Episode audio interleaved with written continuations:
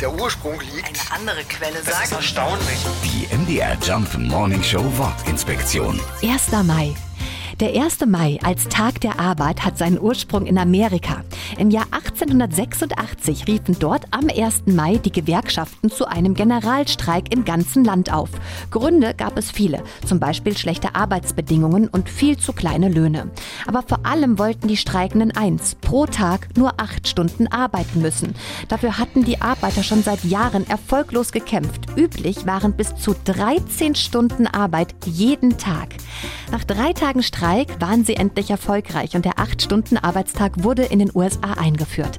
Seit gut 100 Jahren wird daran auch hier bei uns in Deutschland erinnert, mit dem arbeitsfreien Feiertag am 1. Mai. Die MDR Jump Morning Show Wortinspektion. Jeden Morgen um 6.20 Uhr und 8.20 Uhr und jederzeit in der ARD Audiothek.